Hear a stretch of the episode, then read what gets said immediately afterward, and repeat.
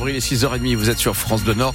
Trafic fluide, normal, pas de difficulté, pas de ralentissement. On va rester attentif, bien sûr. Pascal, la météo, les températures encore douces hein, ce matin. Ah ouais, mais en baisse hein, par rapport à hier quand même. 6 degrés seulement à Trois-Villes, 9 pas plus à Boulogne pour la maximale.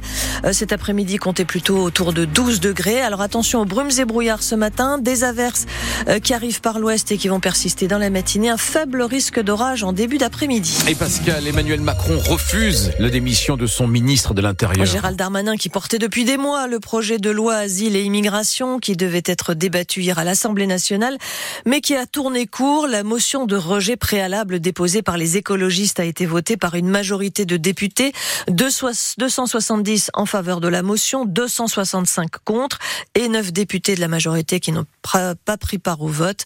Gérald Darmanin ne le cache pas, c'est un échec pour le gouvernement, c'est un échec personnel. Le ministre de l'Intérieur était l'invité du 20h de TF1. Moi, je suis à disposition du président de la République. J'ai présenté ma démission parce que c'est normal et que je suis un parlementaire, un élu dans l'âme. Quand on a un échec, c'est un échec, bien évidemment, parce que je veux donner des moyens aux policiers, aux gendarmes, aux préfets, aux magistrats pour lutter contre l'immigration irrégulière. Le Parlement me l'a refusé. Une alliance entre la LFI et les RN, aidée par les LR. Bon voilà, ça les déshonore, mais il ne faut pas que ça nous empêche de donner la moyen de protection des Français. Tant que je suis ministre de l'Intérieur, je prendrai ma responsabilité jusqu'à la dernière minute, dernière heure pour protéger les Français. moi, je le dis aux Français, si on n'a pas ces mesures, des drames nous attendent. Si on n'a pas ces mesures, nous ne les protégerons pas. Si on n'a pas ces mesures, c'est-à-dire qu'on laisse la politique politicienne l'emporter sur l'intérêt général. Et je ne me suis pas engagé pour la politique politicienne, mais pour l'intérêt général. Gérald Darmanin hier soir sur TF1, le gouvernement a désormais euh, trois options laisser le texte poursuivre son parcours au Sénat, convoquer une commission paritaire mixte ou abandonner carrément le projet de loi. Emmanuel Macron a demandé qu'on lui présente une suite pour ce texte. Pascal, les taxis ont réussi leur démonstration de force. Hier, ils étaient plusieurs centaines, notamment à Lille, à manifester, à mener des opérations escargots pour dénoncer la réforme du transport sanitaire qui oblige les patients à partager un transport via une plateforme en ligne. Une délégation a été reçue en début après-midi en préfecture du Nord. Hier soir, le président de l'Union nationale des taxis annonçait avoir obtenu en partie gain de cause. Les taxis vont être invités à discuter des décrets d'application de cette mesure le 12 janvier au ministère de la Santé. Une grève est annoncée aujourd'hui dans l'éducation nationale, celle des lycées professionnels. L'intersyndicale ne veut pas de la réforme qui prévoit plus de périodes en entreprise pour les élèves au détriment des heures de cours. Beaucoup de réactions après la décision du préfet du Nord de résilier le contrat qui lie l'État au lycée musulman Averroès de Lille. La direction de l'établissement qui a appris la nouvelle par la presse parle d'une méthode détestable et annonce un recours.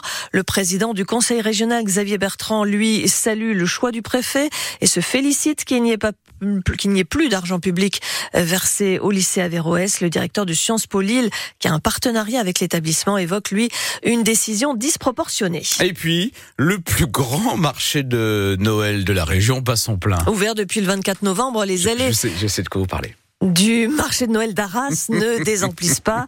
La ville espère attirer un million de visiteurs d'ici la fermeture. Pour l'instant, la fréquentation est en hausse de 15% par rapport à l'an passé. La ville s'attend à un très gros week-end d'avenir et encore plus de monde pendant les vacances scolaires, bien évidemment.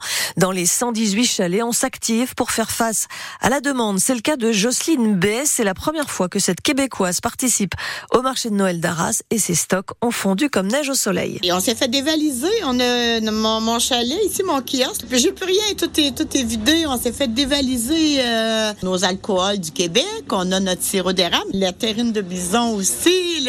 tout est vide, là. Il me reste cinq cannes. J'avais, je je sais pas combien de cannes de, sirop d'érable, il m'en reste cinq. Puis j'avais des caisses et des caisses. Hier matin, c'était plein de biscuits en haut, là, les, ce qu'on appelle ici les petits gâteaux. Et hier matin, j'ai vendu les dernières boîtes. Mais tout le monde arrive en redemande. Mais j'en ai plus. Heureusement, là, on a des choses, une commande qui arrive demain. On va se renflouer. Là, je dis à mon patron, ça me prend un plus grand chalet l'année prochaine parce que j'ai besoin d'espace pour stocker nos, nos boîtes. Là. Puis si vous achetez, pas, c'est pas grave, venez juste déguster, goûter les produits du Québec. Puis moi, ça me fait plaisir de, de jaser avec les gens. J'ai pas reconnu l'accent ch'ti. non, on n'est pas tout à fait. Un bel accent québécois en tout cas euh, pour euh, Jocelyne B qui fait euh, donc partie de ce marché de Noël d'Arras qui est ouvert tous les jours jusqu'au 30 décembre, sauf le 25. Sur leur liste au Père Noël, une qualification pour la Ligue Europa. Les footballeurs lensois accueillent les Espagnols de Séville ce soir pour la sixième et dernière journée de la phase de groupe de la Ligue des Champions. Une victoire ou un nul ce soir leur permettrait de poursuivre l'aventure en Ligue Europa. Une rencontre qui, on le rappelle, va se jouer sans supporters espagnols privés de déplacement pour des raisons de sécurité. Ils ont déposé un recours qui sera examiné ce matin. Ce match, en tout cas, est à suivre à partir de 18h45 sur France Bleu Nord. Le RC Lens qui jouera contre Monaco, son 32e de finale de Coupe de France. Ainsi, on a décidé le tirage au sort hier. Match à domicile pour les 100 et or début janvier. Beaucoup plus facile en tout cas sur le papier, hein.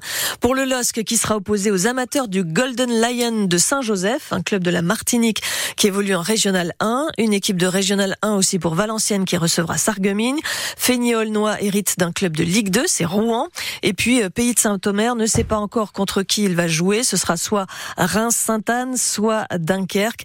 Reims-Sainte-Anne s'était imposé, mais aurait fait jouer un footballeur suspendu, ce qui pourrait permettre à Dunkerque d'être repêché. Tout ça va se jouer donc dans les coulisses de la Ligue de football.